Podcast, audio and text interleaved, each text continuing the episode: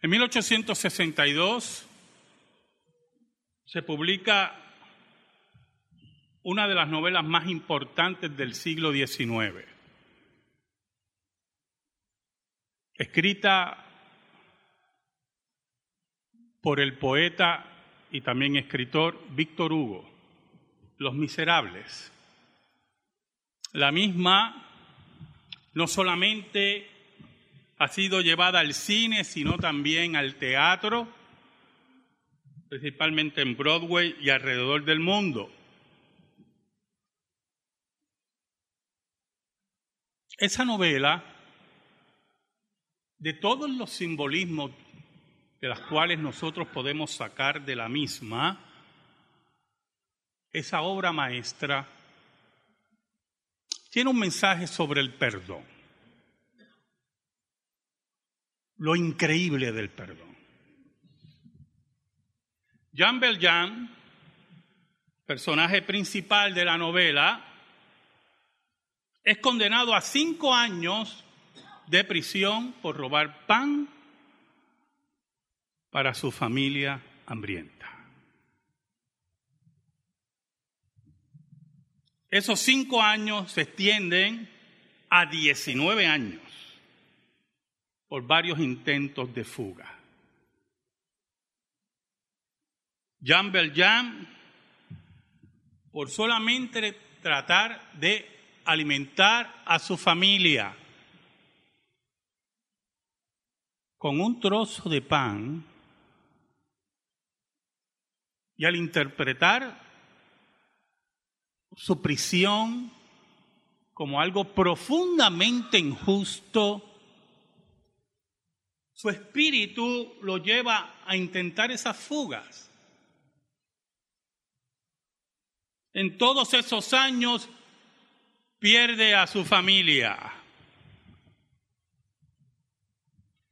En todos esos años sintió el peso profundo y el látigo de la ley injusta que ocurría en Francia, porque la novela también es una denuncia política.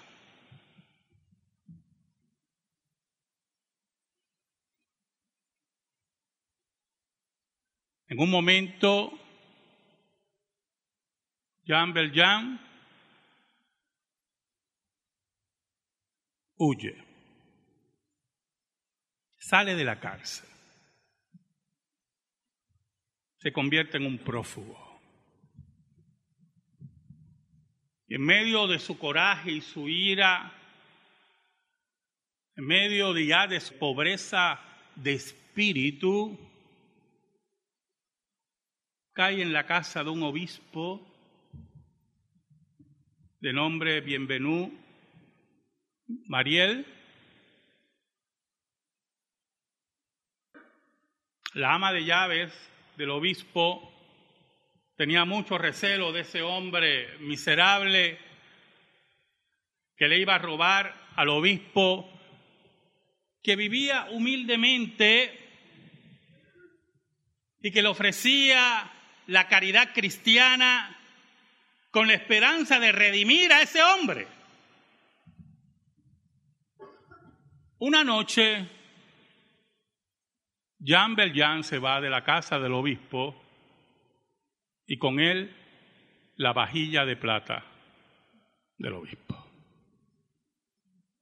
Oramos. Gracias te damos, Señor. Si no fuera por tu misericordia y tu gracia y perdón, ¿dónde estuviéramos? Perdónanos porque te hemos sido infieles, pero tú permaneces fiel. Escóndenos bajo la sombra de la cruz.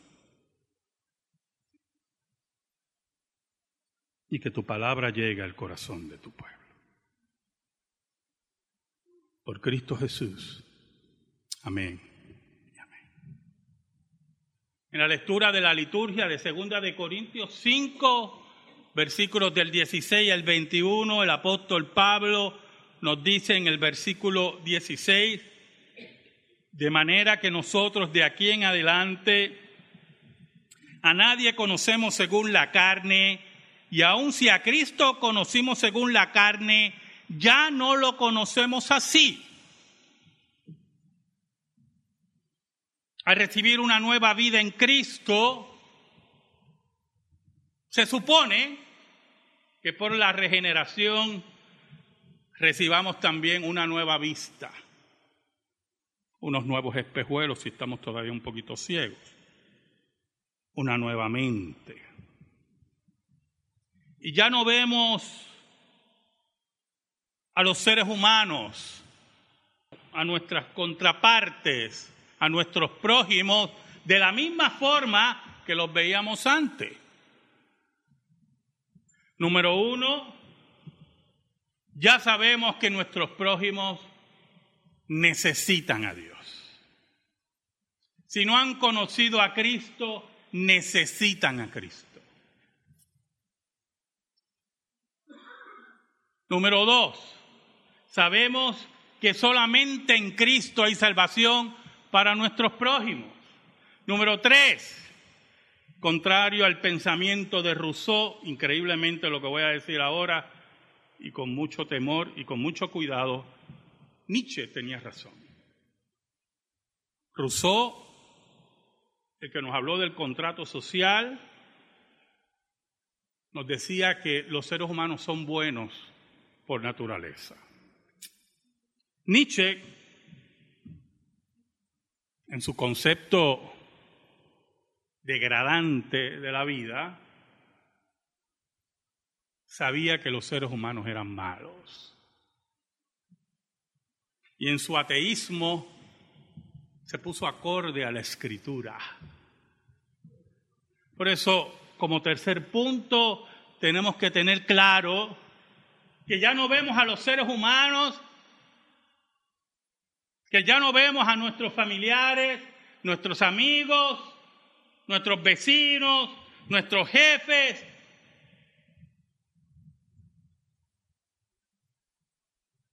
como si fueran diamantes en esta tierra, sino carbones en bruto que necesitan la presión y el corte de Dios para ser verdaderos diamantes. Sabemos lo peligroso que puede ser un ser humano en su egoísmo y en su envidia. Esas son las nuevas visiones que Dios nos da del ser humano. ¿Sabe? Al mismo tiempo el apóstol Pablo nos dice que aún si a Cristo conocimos según la carne, ya no lo conocemos así. Ya no vemos a Cristo como un simple maestro humano de gran calidad y de gran calibre, ya no vemos a Cristo como un simple fundador de religión. Ya no vemos a Cristo posiblemente como un ser lejano que vivió hace dos mil años, que habló palabras bonitas. Vemos a Cristo como lo que es, el Cordero de Dios, el enviado de Dios el único camino a Dios, que viene a saldar la deuda que usted y yo teníamos. Es el perdón de Dios encarnado y el juicio de Dios encarnado. Tenemos un concepto claro después de la conversión de quién es Cristo. Por eso el apóstol Pablo nos dice en el versículo 17, de modo que si alguno está en Cristo, nueva criatura es, las cosas viejas pasaron, he aquí todas son hechas nuevas. Somos una nueva criatura en Cristo. Somos nuevos seres humanos. Hemos vuelto a la vida por el Espíritu de Dios. Todo lo pasado queda en el pasado. Todos nuestros pecados han sido enterrados por Dios, hundidos en la mar. Somos gente con una nueva visión que el mundo no nos puede tocar. Tenemos una nueva cosmovisión de la realidad que nos rodea. Por eso cuando yo oigo a los líderes políticos de nuestro país, muchos de ellos con la boca, con la boca, diciendo que son católicos, pero en sus acciones promueven el aborto, el homosexualismo. Yo me pregunto qué catolicismo es ese. No viven lo que creen. No predican lo que dicen creer. No hay una nueva criatura. No hay un sentido correcto de la vida que Dios quiere para cada uno de nosotros y de la sociedad en que vivimos. Hay una riña, hay una riña en su ideología y su famosa fe que ellos proclaman.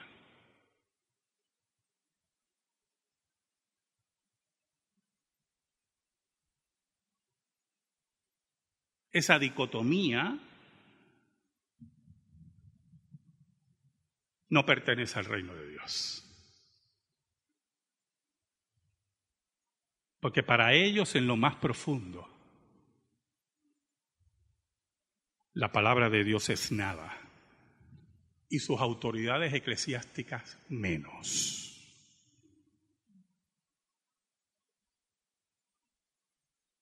¿Sabe? Jean Valjean, cuando el obispo se levantó, vio que no tenía su vajilla de plata. Jean Valjean pensaba en hacer una nueva vida con esa plata, levantarse. Pero pasó algo, hermano. Lo arrestaron con la vajilla de plata. Y veían a ese hombre miserable, harapiento, con una vajilla de plata. Y le preguntaron, ¿de dónde es esta vajilla de plata? Y él confesó que era del obispo. Pero dijo que el obispo se la había regalado. Él sabía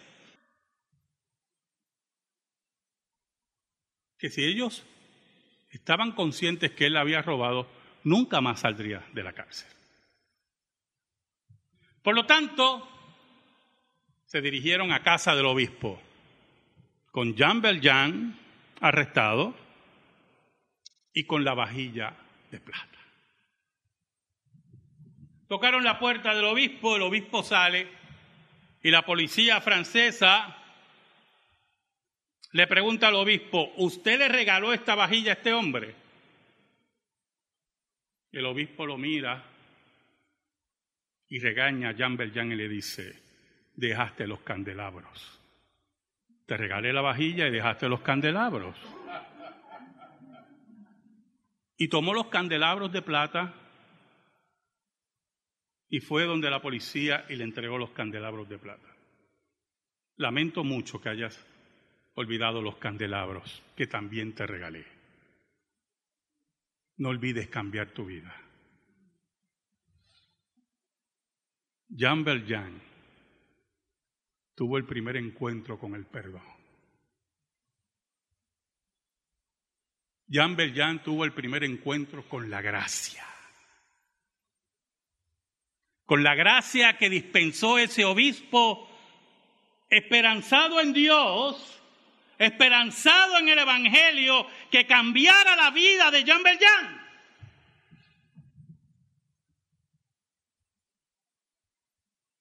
Wow, hermano. Qué increíble es el perdón.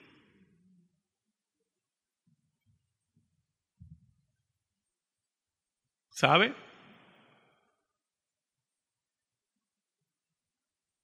La policía lo dejó ir. Él guardó la plata. Y un día estaba por una comarca, sinceramente no me acuerdo, hace tiempo, pues, no me acerco a la novela, si fue en París. Pero vio un hombre que tenía un taller. Habían diferentes gremios. Y él le da una idea de cómo acomodar a los empleados, a los artesanos, para que les rindiera más. El hombre no le hizo caso, pero al mismo tiempo oyó la idea y no lo dejó ir. Se dio cuenta que era un hombre brillante, que había sido un hombre muy bien criado por su familia y las circunstancias terribles de lo que ocurría en Francia lo llevó a la desgracia.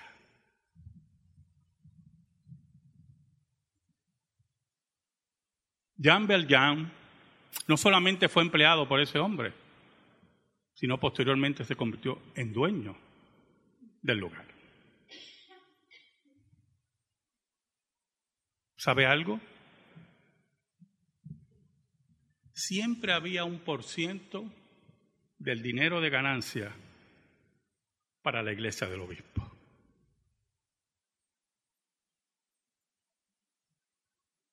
El obispo no sabía, porque Jean Valjean cambió su apariencia, cambió su nombre. Era un hombre seguido por la ley, perseguido por la ley.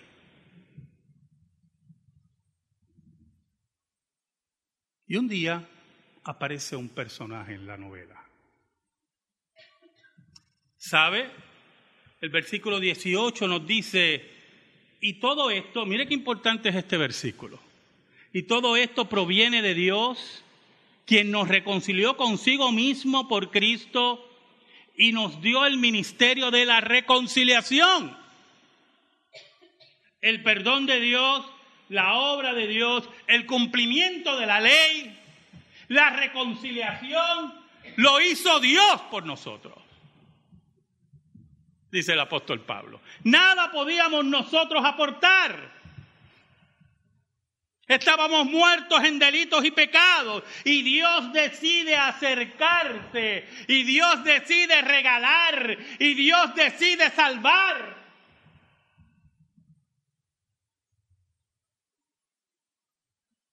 Todo proviene de Dios, nos dice el apóstol Pablo. El hombre que fue el que ofendió a Dios, la mujer que fue la que ofendió a Dios, era la que tenía que buscar y pedirle perdón a Dios. El hombre no quería. Pero lo triste de todo es que no podía. Y Dios decide acercarse al hombre.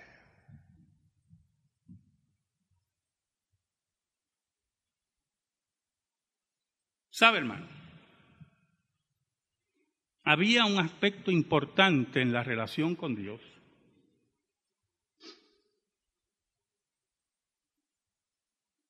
que se nos olvida mucho. La ley de Dios es el carácter de Dios. El carácter de Dios. No hay cosa, una, o mejor dicho, una de las cosas que más ofende a un hombre o a una mujer es que se le ataque al carácter. Si usted es un hombre y una mujer recta que trata de hacer lo mejor en su trabajo, en su familia, con sus amigos, etcétera, etcétera. Que no hay dobleces en usted. Cuando alguien ataca su carácter, usted se molesta profundamente. Es lo que llamamos estar ofendido. Dios fue ofendido. Su carácter fue atacado. Y la ley de Dios, escuche, levantaba su dedo contra nosotros y tenía un solo pronunciamiento, culpable. Culpable. La ley de Dios entonces también exigía perfección, porque Dios es perfecto, Dios no se conforma con más nada que no sea perfección. Por lo tanto, si había algún intento religioso de parte de nosotros, siempre iba a haber un sentido de culpa en las conciencias de los religiosos. Y como en el génesis del mundo hay una conciencia colectiva religiosa de que la sangre juega un papel importante en la redención, aquellos que empezaron a fundar religiones no se eximieron de la sangre y hacían sacrificios de animales y empezaron a adorar a los animales. Pero como sus conciencias seguían acusándolo y ellos veían que sus obras seguían siendo pecaminosas, pensaron que la inocencia de otro podía salvarlos y podía satisfacer a los dioses. Y empezaron a, sacrificar niños. Pero hay un problema. Usted no puede sacrificar niños hacia, como decimos en Puerto Rico, a los tutiplén, a los sucusumucu. No puede. Y por lo tanto, ¿dónde? ¿Quién nos va a suplir niños? Y las culturas poderosas conquistaban a otras y de allí tomaban a los niños. Muchachos inteligentes, ¿verdad? Macabramente inteligentes. Los aztecas tomaban a sus jóvenes y niños de los pueblos que ellos habían conquistado. Y entonces sacrificaban niños y seguían sacrificando seres humanos y buscaban vírgenes y buscaban de toda clase y sus conciencias ahí acusándole, acusándole. Y creaban ritos complicados.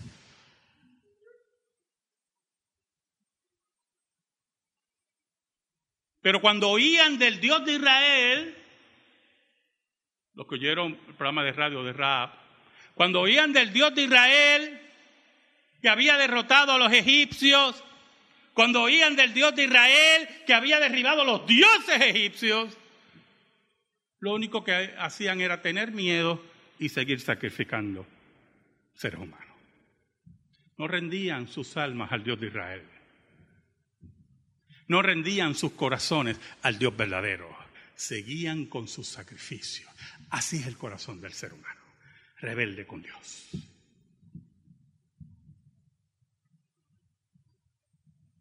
Por eso el apóstol Pablo nos dice en el versículo 19 que Dios estaba en Cristo reconciliando consigo al mundo. A todos aquellos de toda raza, de toda lengua, de toda nación, como dice Apocalipsis, tú que nos redimiste de toda lengua, de toda raza, de toda nación. Así estaba allí Dios reconciliando al mundo en la muerte de su Hijo no tomándole en cuenta a los hombres sus pecados, que es el quebranto de la ley, errar el blanco, y nos encargó a nosotros la palabra de reconciliación. Cosa tremenda. Qué cosa tremenda esa. Y nos encargó a nosotros, a mí y a usted, a mí y a usted, de decirle al mundo, hay una buena nueva. Olvídate de tus sacrificios Dios ha sacrificado a su Hijo. Dios ha decidido pagarte la cuenta.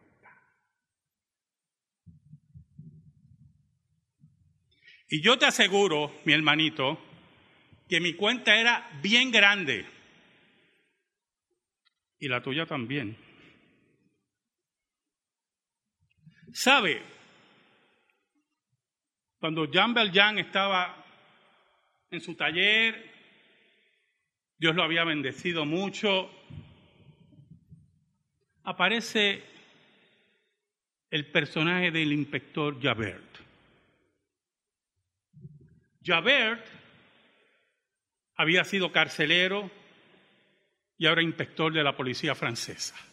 Escucha, hermano, porque la novela es increíble.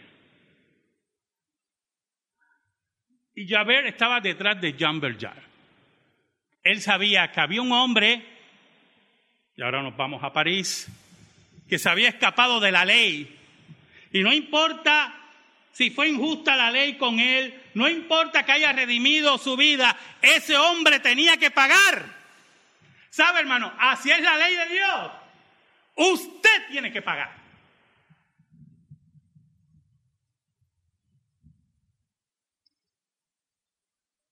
Y en alguna forma, Jan Berger había hecho muchas obras, no solamente a la iglesia del obispo, había rescatado una niña huérfana que la crió como su hija. Bueno, le había dado trabajo a mucha gente, había redimido su vida. Pero la ley, representada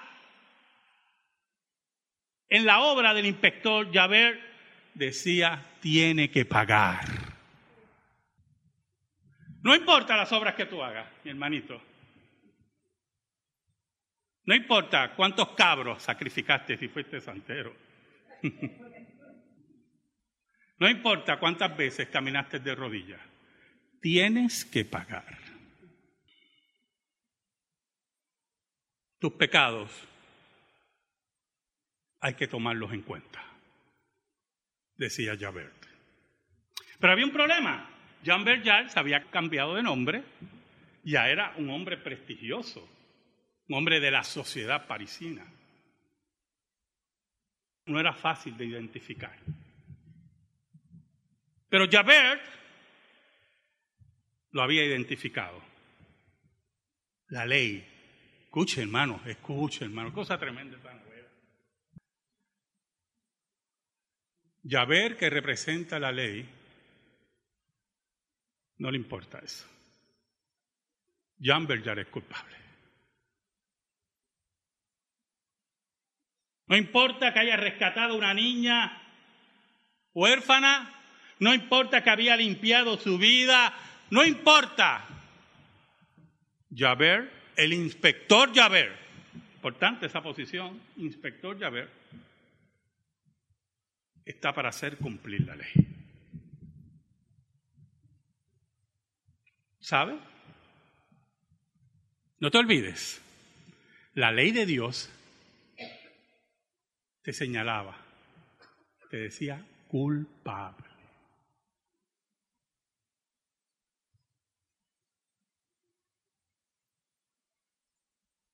Un día hubo una rebelión en París. Después, eso fue mucho después de la Revolución Francesa. Y los revolucionarios que se levantaron en París decían, lo que haga París hoy, lo hará Francia mañana. Y en medio de esa rebelión, los revolucionarios conocen a Javert, lo estricto, lo terrible que era con la ley, y lo atrapan. Y le dicen a Jean Valjean, que estaba en medio de toda la revuelta, ayudando a curar gente y todo, pero que se identificaba con los revolucionarios, que fuera afuera, se llevara a llave y lo matara. Y le dieron un arma. Oh, hermanos, qué cosa increíble esta.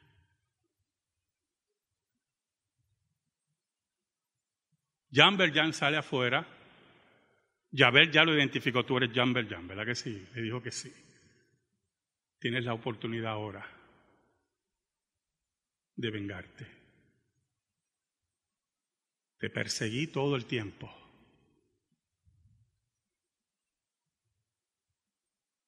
Y ahora puedes librarte. ¿Sabe? El versículo 20, el apóstol Pablo dice, así que somos embajadores en nombre de Cristo. ¿Sabe cómo es un embajador, verdad, hermano? Representante de la nación, que lleva la política de la nación, que lleva la voz de la nación. Tengo que decir esto porque cuando usted es embajador, si usted no va a cumplir eso, mejor renuncie. Si usted no va a ser embajador de Cristo, sálgase. Pero oiga lo siguiente, cuando ocurrió el golpe de Estado contra Hugo Chávez, que ocurrió creo que entre jueves y viernes, si no me equivoco, el embajador, creo que estaba en Miami, en un lugar, o no era en Puerto Rico, yo no sé dónde estaba, del gobierno de Venezuela, se levantó en contra de Hugo Chávez y todo, que ya ese gobierno tenía que, el embajador, el muchacho brillante. Yo me acuerdo como ahora, cuando el domingo por la mañana yo levanté bien temprano para ver lo que ocurría con mis hermanos venezolanos, y estaba Hugo Chávez en el Palacio de Miraflores con sus generales cantando el himno de Venezuela, y yo despierto a mi, esposa, mira, mira, Hugo Chávez está en el poder de nuevo, y me acordé del embajador.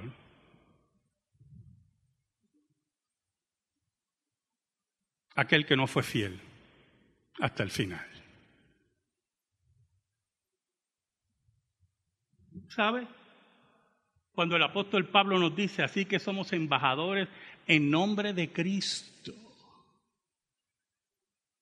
que esa fidelidad se espera de nosotros, porque a diferencia de Israel y el maná, somos agradecidos por el poder del Espíritu Santo.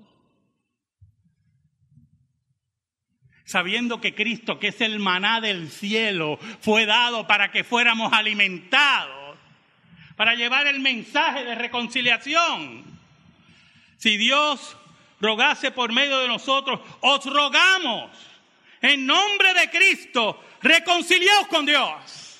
Es el mensaje de Dios, es la hora de acercarse a Dios porque Dios se acercó a nosotros.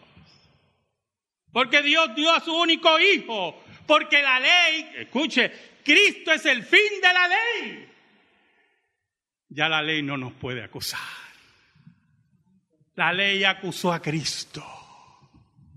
La ley fue sobre Cristo. Cristo recibió la maldición de la ley en la cruz por nosotros. Es la hora de reconciliarse con Dios, dice el apóstol Pablo. ¿Sabe? Jean Valjean le dice a Javert, te suelta las cadenas y dice, vete. Jean Valjean. ver, no sabía qué hacer con eso. Nunca había encontrado algo así. Vete, mátame, vete. Y Jean Valjean levanta el arma y dispara hacia arriba, para que los revolucionarios oyeran el disparo. Oiga, hermano, escuche, la ley de Dios estaba dispuesta a disparar. Cristo se puso en el medio. Tú no recibiste el disparo. Lo recibió Cristo por ti.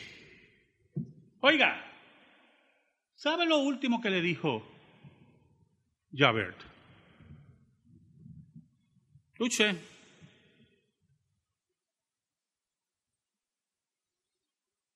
No creas que te has librado de mí yo te voy a perseguir y te voy a encontrar.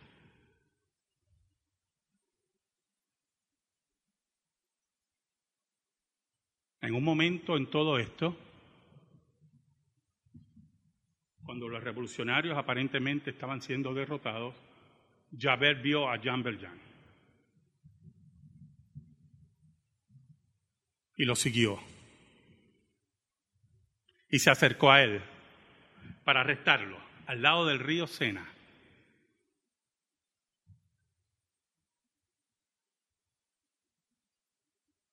Y Jean Valjean le dice, estoy cansado de correr.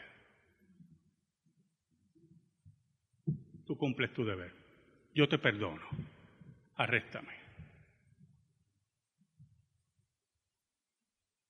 Javert no pudo con ese concepto del perdón. Qué cosa increíble, hermano. Y allí, allí, tomó las esposas, se las puso, Javert, y se suicidó en el río Sena, porque no pudo entender el perdón.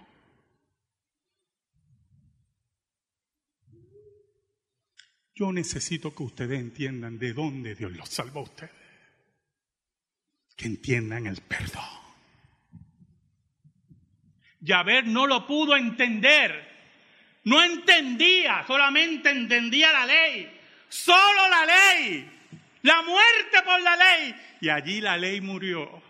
En el Gólgota la ley murió. Ya no nos podía acusar.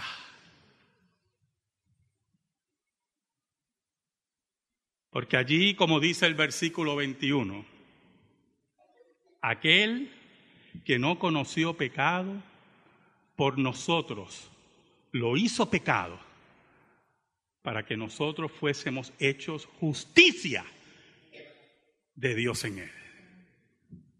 ¿Sabe lo que es justicia? ¿Sabe lo que es justicia, hermano? Recibir lo que merecemos. Eso es justicia. Cuando nosotros pedimos justicia, pedimos que se le dé a la persona lo que merece. ¿Sabe lo que nosotros merecíamos? Usted lo sabe, pero Dios nos convirtió en justicia, porque por nosotros Cristo recibió la muerte, el infierno y el castigo de Dios. Y por nosotros venció la muerte. Amén. Gracias te damos, Señor. Yo te pido en esta hora, en el nombre de Jesús, que tu palabra sea depositada en el corazón de tu pueblo. Por Cristo Jesús. Amén. Estamos en silencio, hermano.